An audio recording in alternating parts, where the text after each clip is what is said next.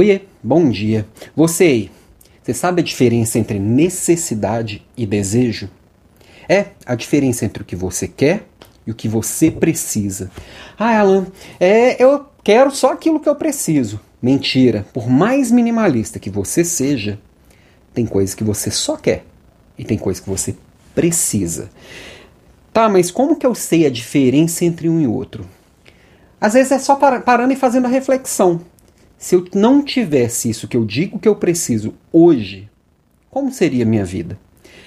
E, e às vezes, para a gente entender isso, e entender isso no outro, que é mais difícil, a gente precisa fazer muita reflexão e um exercício muito forte de desapego, né?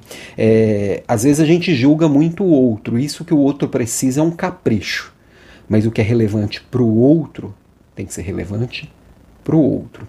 É claro que é aquela máxima cristã, né? Trate o outro como você gostaria de ser tratado.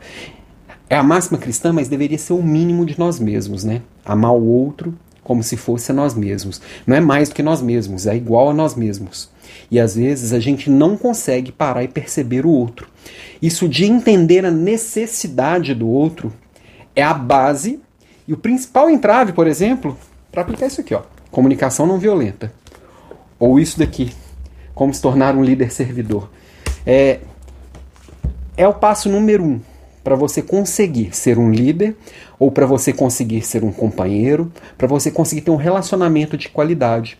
É a partir da hora que você sabe exatamente o que você precisa, precisar é diferente de querer, você consegue comunicar com clareza o que você precisa.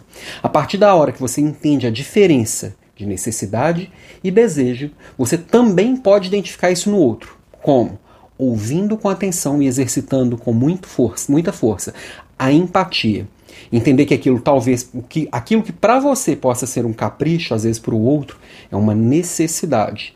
E fazer julgamento de valor na hora de entender isso não é empatia. Empatia é você ouvir livre de julgamento, se esvaziar de si mesmo e se preencher do outro. Então, minha provocação é, de hoje é: para de olhar para o próprio umbigo e olha para os umbigos alheios, mas também olha para o próprio umbigo para poder entender essa diferença em si e percebe isso no outro. A partir disso, você vai ter relacionamentos mais fortes, você vai poder ser realmente um líder servidor e vai ouvir e se comunicar de forma empática e compassiva.